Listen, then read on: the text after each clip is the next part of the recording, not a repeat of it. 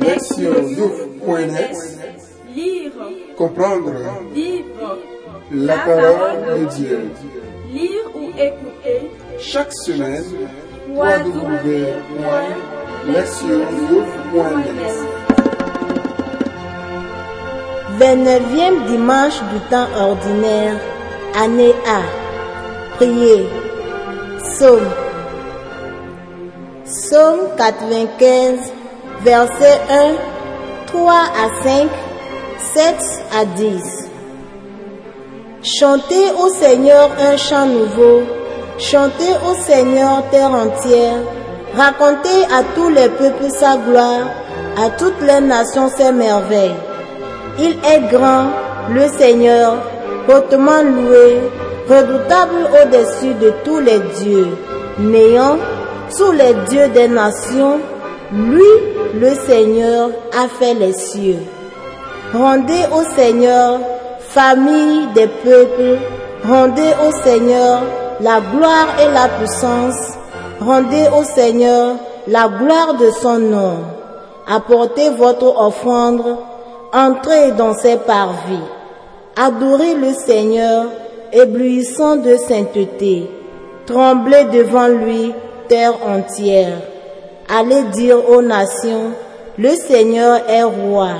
Il gouverne les peuples avec droiture. Lire la parole. Première lecture. Isaïe 45, 1, 4 à 6. Ainsi parle le Seigneur à son Messie, à Cyrus, qu'il a pris par la main pour lui soumettre les nations et désarmer les rois, pour lui ouvrir les portes à deux battants, car aucune porte ne restera fermée. À cause de mon serviteur Jacob, d'Israël mon élu, je t'ai appelé par ton nom. Je t'ai donné un titre alors que tu ne me connaissais pas. Je suis le Seigneur, il n'en est pas d'autre. Hors moi, pas de Dieu. Je t'ai rendu puissant alors que tu ne me connaissais pas, pour que l'on sache de l'Orient à l'Occident qu'il n'y a rien en dehors de moi.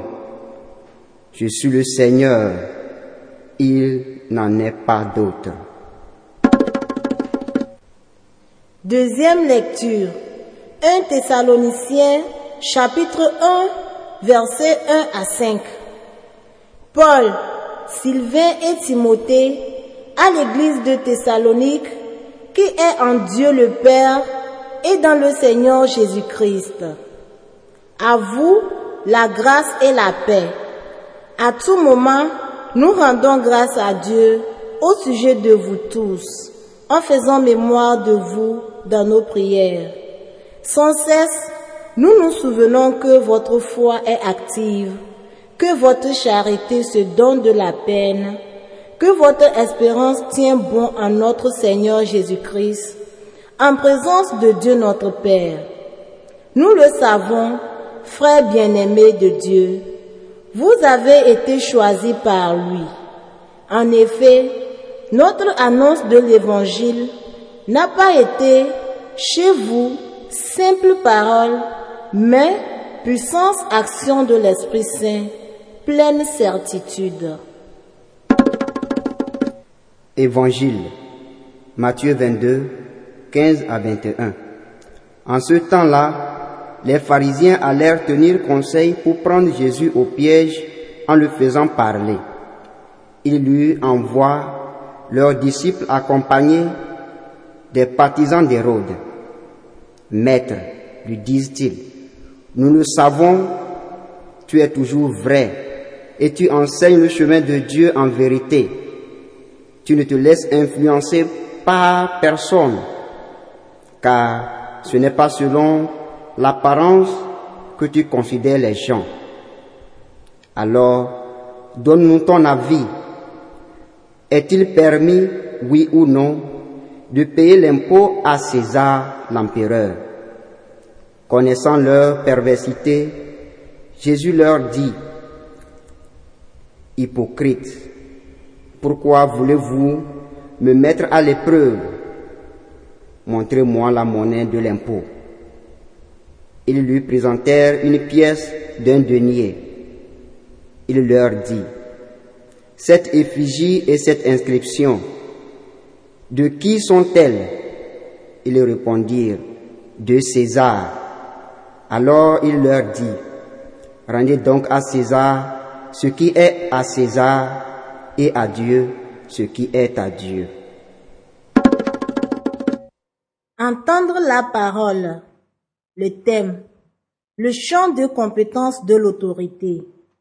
La question qui domine les lectures de ce dimanche est celle de savoir s'il faut ou non payer l'impôt à l'autorité civile.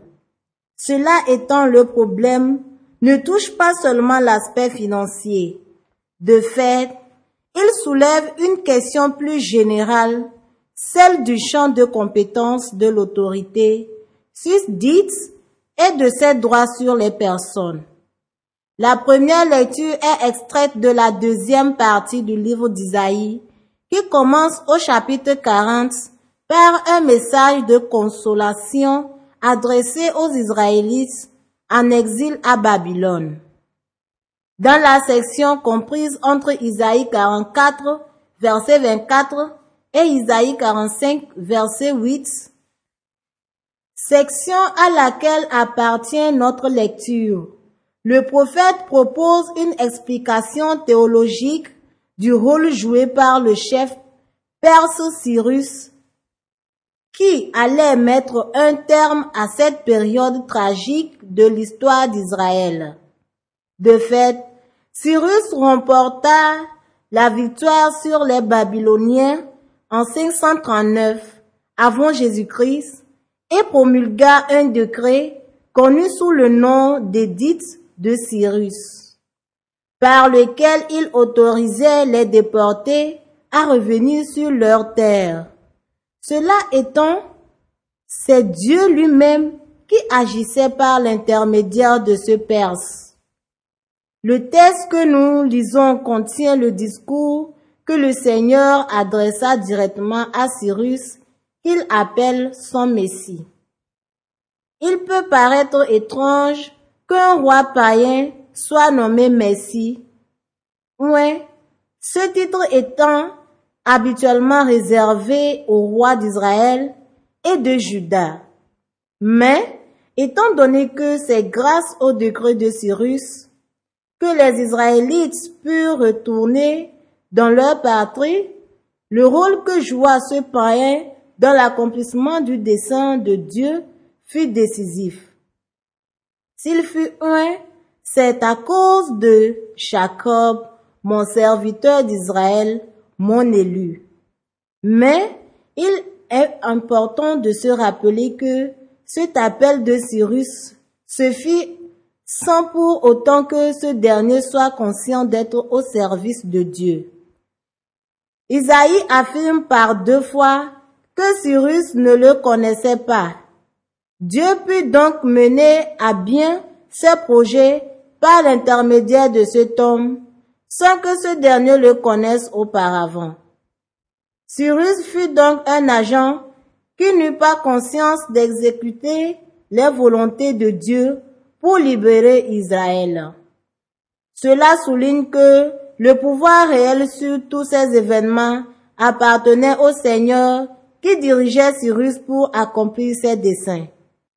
Israël qui est invité à contempler l'action favorable de Cyrus est ainsi conduit à se souvenir que le Seigneur se tient derrière les événements. Quant à l'autorité civile de Cyrus, elle n'a fait que servir le dessein divin de libération et de salut. La deuxième lecture reprend les versets qui ouvrent la première lecture aux Thessaloniciens.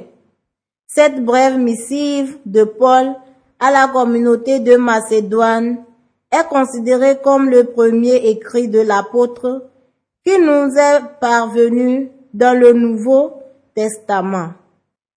Elle a été écrite de Corinthe en 51 après Jésus-Christ. Paul construit son propos selon le schéma qui deviendra celui de toutes ses lettres. Ainsi, il commence par une première section appelée Action de grâce. Il y remercie Dieu pour les bénédictions accordées. Ces dernières étaient absolument nécessaires pour que l'Église puisse être fondée et puisse croître dans cette cité. Il exprime d'abord sa reconnaissance au sujet de vous tous, c'est-à-dire au sujet des Thessaloniciens, reconnaissant par là que Dieu a rendu possible leur accès à la foi chrétienne. Puis, l'apôtre prend en compte et souligne les efforts et les qualités des croyants eux-mêmes, louant leur foi active, leur charité qui se donne de la peine et leur espérance qui tient bon à notre Seigneur Jésus-Christ. Paul cependant n'aborde pas ses destinataires avec une attitude condescendante ou surplombante comme s'il était pleinement responsable de leur réponse favorable à l'Évangile. Bien plutôt, il les appelle ses frères et sœurs. Tout ce qu'il dit de leur foi et de leurs accueils de la bonne nouvelle manifeste sa conviction profonde, à savoir que ce n'est pas par son pouvoir de persuasion qu'il a fait d'eux des chrétiens et des chrétiennes. Car si l'annonce de l'Évangile s'est révélée efficace, c'est parce qu'elle a été puissance, action de l'Esprit Saint, pleine certitude. Paul sait bien que lui et ses collaborateurs n'ont été que des instruments de Dieu, des médiateurs dans la proclamation et la réception de la bonne nouvelle par les Thessaloniciens. Et ils n'ont usé de leur autorité apostolique que dans cette perspective. Le passage de l'évangile que nous avons lu rapporte la première rencontre de Jésus avec les pharisiens évoquée en Matthieu 22, laquelle inaugure toute une série de controverses. Cette première controverse a un caractère politique. En effet, elle tourne autour de la question du règlement de l'impôt à l'empereur romain. Les taxes imposées par Rome représentaient une lourde charge financière pour les Israélites et elle leur rappelait douloureusement qu'ils vivaient en territoire occupé. Le piège que ses adversaires tendirent à Jésus était brillant.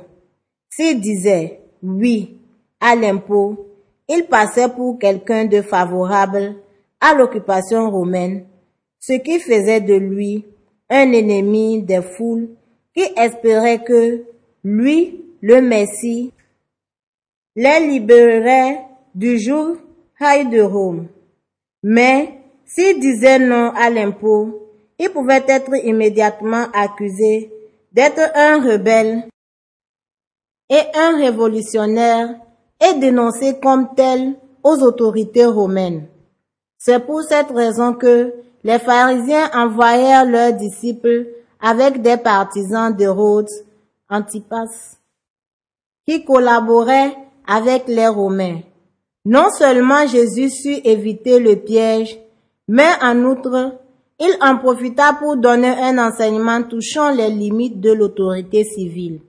Sa réponse se montra à la hauteur du caractère brillant du piège qui lui avait été tendu. Il demanda à voir la monnaie de l'impôt. Ses contradicteurs connaissaient et utilisaient une telle monnaie, même s'ils n'auraient pas dû le faire, puisqu'elle portait l'effigie de l'empereur romain Tibère avec l'inscription Fils du divin Auguste. C'était donc un objet idolâtre, puisqu'il véhiculait l'image d'un homme qui proclamait sa divinité, en disant Rendez donc à César ce qui est à César.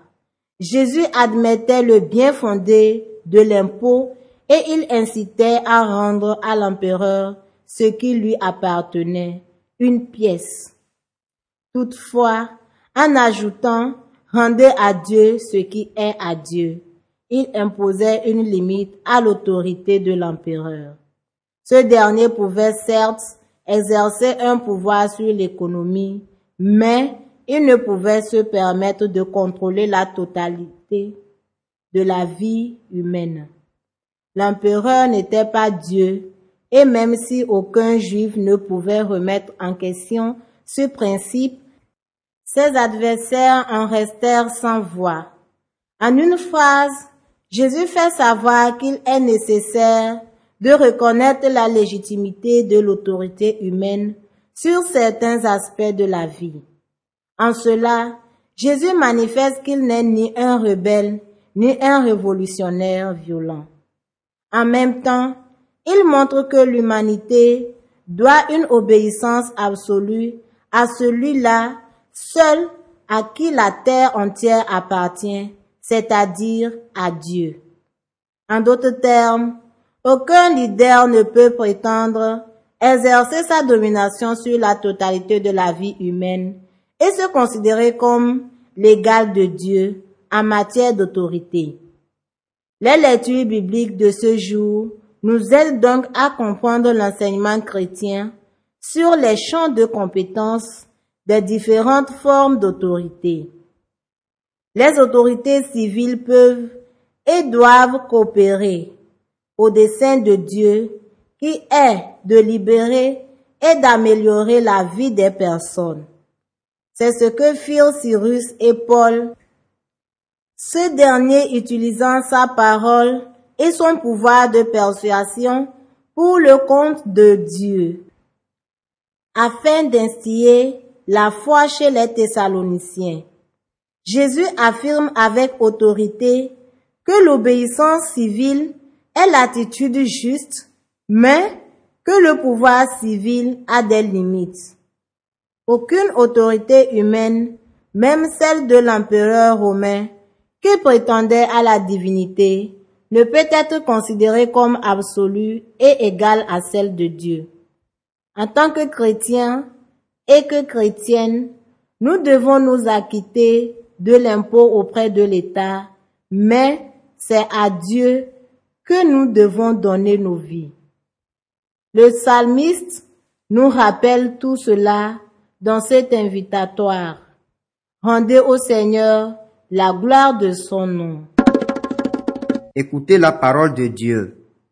La liturgie de ce jour nous rappelle la place que l'autorité tient dans nos vies.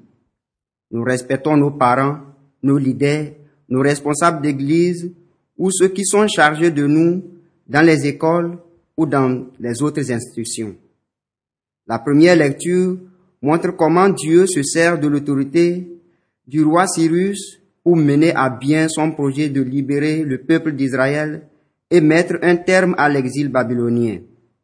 Dieu fait vraiment de nous leaders présents et futurs des instruments du salut à condition que nous réalisons qu'il nous a placés dans cette position uniquement pour être au service du bien commun de son peuple.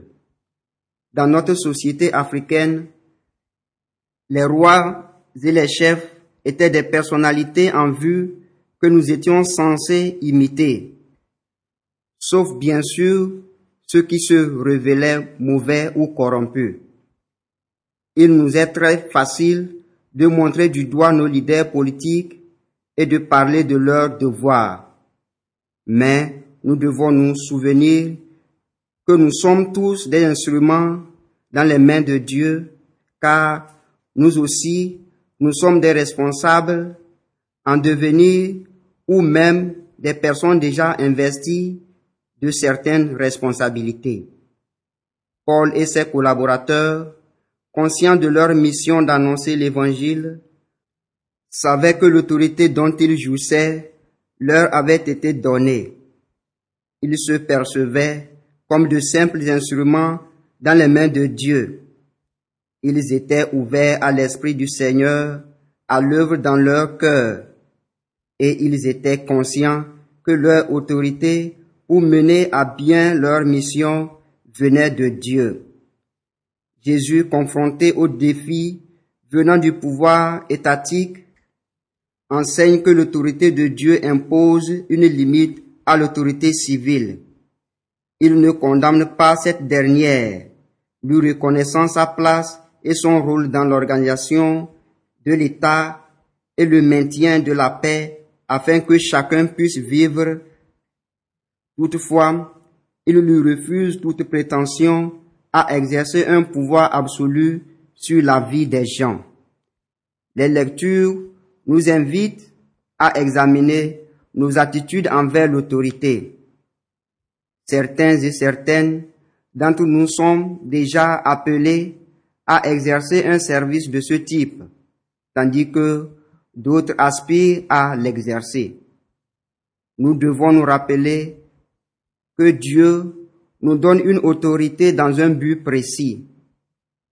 Celle-ci ne se confond pas avec un pouvoir à exercer sur les autres. De fait, si nous jouissons d'une responsabilité, nous sommes appelés à être comme le Christ qui est venu pour servir et non pour être servi. Ce n'est que lorsque nous sommes ajustés à Dieu que nous pouvons comprendre le sens de l'autorité qui nous a été confiée et dans quel but. Pour un responsable chrétien, l'autorité devait être ce qu'elle fut pour Paul et ses compagnons. Elle devrait avoir pour objectif de conduire les personnes vers le meilleur qui est Dieu. Un proverbe malawi dit ceci. Celui qui marche en tête, mais n'a personne pour le suivre, fait seulement une promenade. Soyons des hommes et des femmes qui montrent aux autres un bon exemple, en sorte que nos amis, nos compagnons, nos compagnes, sur nos lieux d'études ou de travail, voient le Christ agir et vivre en nous. Soyons conscients que dans n'importe quel groupe où nous sommes en position de leader, à petite ou à grande échelle, nous sommes des instruments que Dieu manie pour le bien de son peuple que nous servons. Ne comptons pas sur nos seuls efforts, mais apprenons à nous appuyer sur le Seigneur. Quant aux autorités civiles, nous avons à les respecter. Toutefois, c'est aussi notre devoir de remettre en question leurs mauvais agissements, tels la corruption ou la négligence, dans la conscience que notre vie ne leur appartient pas et qu'elles n'ont pas le droit de l'endommager. Proverbe. Celui qui refuse d'obéir ne peut pas commander. Agir, s'examiner. Quel regard est-ce que je porte sur ceux qui sont en position d'autorité? Comment est-ce que je réagis par rapport aux lois et aux régulations qui régissent l'institution ou le lieu où je me trouve? Est-ce que je respecte l'autorité? Répondre à Dieu. En tant que jeune, je souhaite m'engager, que ce soit en famille, à l'école ou au travail, pour être au service de tous ceux et de toutes celles que je rencontrerai au cours de la journée en me rendant disponible. Répondre à notre monde. Aujourd'hui, dans mes prières personnelles, je prierai pour mes aînés, ceux et celles qui exercent une autorité dans la société civile, comme les politiciens et les politiciennes, mais aussi pour les responsables d'église. Au cours de notre réunion de prière en groupe, plaçons devant nos yeux un vase de fleurs ou une cruche en argile afin de nous voir nous-mêmes comme des instruments fragiles que sont les vases ou la cruche dans les mains de Dieu. Et regardons comment Dieu nous remplit de sa grâce et de ses dons pour la libération et le salut de tous ceux et de toutes celles qui nous entourent. Priez. Père céleste, Je te remercie pour le don précieux de ceux et de celles que tu as choisis pour nous guider.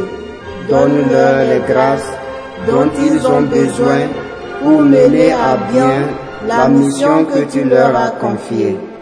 Aide-les à réaliser que tu leur as fait don du service de l'autorité dans le but de guider ton peuple en vue du bien de tous et de toutes.